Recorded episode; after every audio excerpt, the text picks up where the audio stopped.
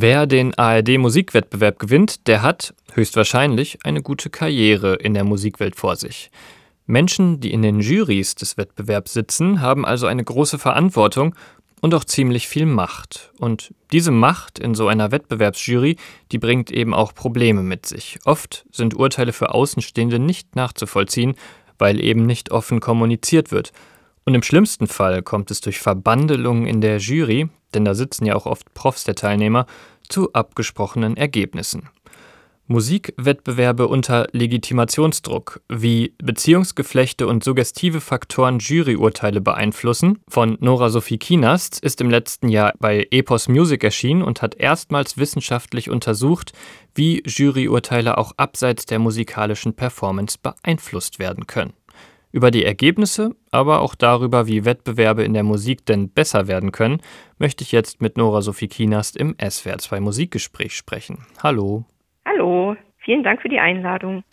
Ich habe ihn ja schon angesprochen, den ARD-Musikwettbewerb, der jetzt gerade wieder beginnt. Der will ja irgendwie zumindest, was die Jurybesetzung angeht, einiges besser machen. Professoren, Professorinnen dürfen nicht in den Jurys sitzen, die eigene Studierende beurteilen. Das klingt ja erstmal logisch, aber ich glaube, das reicht nicht, sagen Sie, oder? Ja, genau. Und man muss sagen, das ist jetzt kein Alleinstellungsmerkmal des ARD-Wettbewerbs. Also diese Regularie haben eigentlich alle großen deutschen internationalen Musikwettbewerbe, dass die Lehrenden eben ihre Studierenden nicht bewerten dürfen. Aber das reicht Ihnen noch nicht? Das ist natürlich schon mal ein Anfang oder eine gute Idee, mhm. aber das verhindert natürlich gar nicht, dass nicht trotzdem irgendwelche Absprachen stattfinden können oder dass man zum Beispiel unliebsamere Teilnehmende beziehungsweise Teilnehmende, die vielleicht ein ähnliches Niveau haben, dass man die herunterpunktet, die jetzt nicht die eigenen Studierenden sind. Gleichzeitig, wie Sie eben schon gesagt hatten, kann es eben zu Absprachen kommen, dass man dann sagt, hm, ich bewerte mal deinen Schüler gut und mhm. dafür lädst du mich zur nächsten Meisterklasse zu dir ein oder so. Das sind alles Aussagen, die meine Befragten mir so gegeben haben. Das sind aktiv Jurierende in großen Wettbewerben. Mhm. Warum macht man eigentlich dann keine anonymen Blind Auditions? Weil die würden ja diese Probleme lösen. Das wäre ja perfekt, um neutral zu bewerten, oder? Das, ja, das ist eine total gute Frage. Das frage ich mich natürlich auch, weil das eben ganz viele Einflussfaktoren ausschalten würde. Auch Einflussfaktoren, die durch das Optische zusammen zustande kommen, sowas wie Bewegung am Instrument zum Beispiel oder wie jemand aussieht, das wirkt natürlich auch alles auf die Musikperformance Bewertenden. Und in Probespielen zum Beispiel ist man sich dessen ja sehr bewusst, also in Auswahlvorspielen bei Orchester, da sind ja ganz oft die ersten Runden hinterm Vorhang. Mhm. Und warum das bei den Musikwettbewerben nicht gemacht wird, ist eine Frage, die nur die Veranstalter eigentlich beantworten können und mhm. beantworten müssen. Wie sind Sie bei Ihrer Arbeit genau vorgegangen? Sie haben gesagt, Sie haben auch Jurymitglieder befragt. Wen haben Sie noch befragt? Die Grundlage sind zehn qualitative Leitfadeninterviews mit Jurymitgliedern von hochrenommierten internationalen Musikwettbewerben.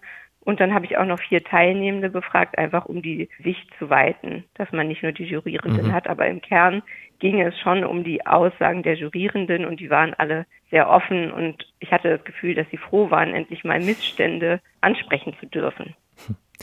Ein Musikwettbewerb bleibt ja wahrscheinlich in jeder Entscheidung auch noch ein bisschen Geschmack. Trotzdem kann er ja so fair wie möglich sein. Wenn wir das jetzt mal ganz konkret machen, am Beispiel des ARD-Musikwettbewerbs, der gerade läuft, was würden Sie für Maßnahmen so vorschlagen nach Ihren Recherchen? Genau, ja, also sofern wie möglich ist erstmal ein gutes Stichwort. Das ist, glaube ich, bis jetzt bei keinem Wettbewerb der Fall. Als erstes muss es, und das gilt auch für alle Wettbewerbe, muss es Transparenz geben. Also Punkte müssen unbedingt veröffentlicht werden.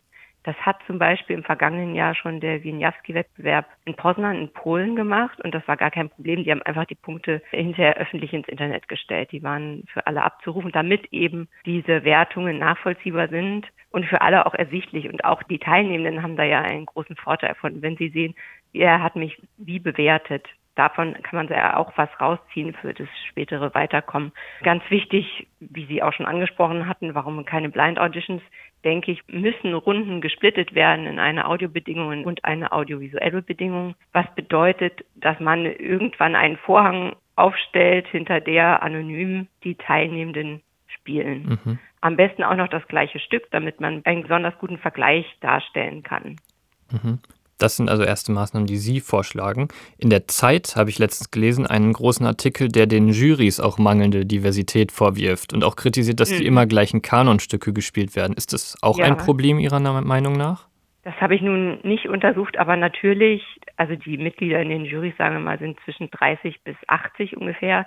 Da gab es noch keine große Diversität in der Musiklandschaft. Also kann das auch in den Jurys noch nicht abgebildet werden. Ich denke aber, dass sich das durchaus ändern wird, aber natürlich, dass wie People of Color wenig Zugang haben oder warum auch immer oder weniger Musikinstrumente spielen, ist, glaube ich, ein Problem, was die Politik beheben muss. Mhm. Was muss denn Ihrer Meinung nach ein gutes Jurymitglied mitbringen?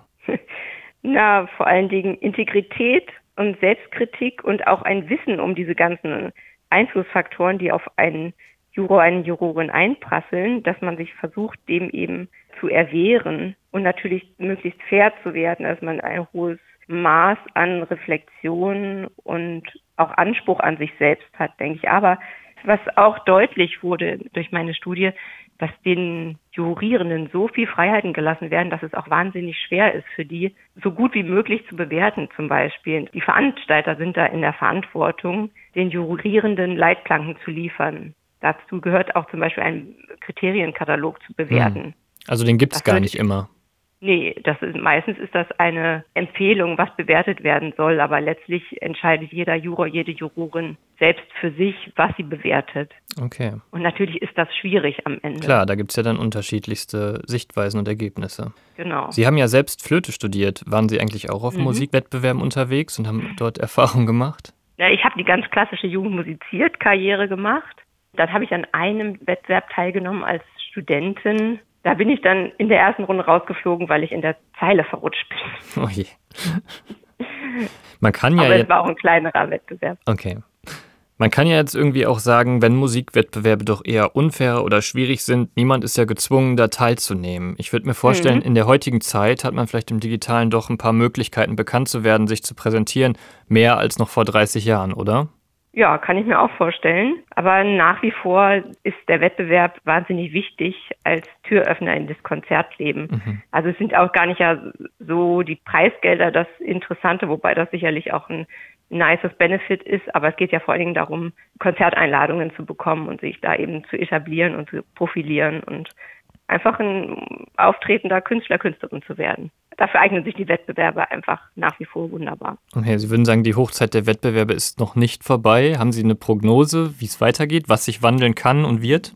Ja, ich denke, irgendwann wird auch ein deutscher internationaler Wettbewerb darauf kommen, sich wandeln zu müssen, weil es auch die Zeit ist des Umbruchs und wo gesellschaftlich so viel passiert. Und das muss, denke ich, auch für Musikwettbewerbe gelten.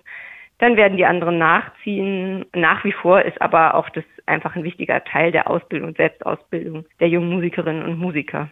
Sagt Nora Sophie Kinas. Sie hat in ihrer Arbeit die Einflussfaktoren auf Juryurteile bei Musikwettbewerben untersucht. Vielen Dank für diese Einblicke. Ja, ich bedanke mich fürs Gespräch.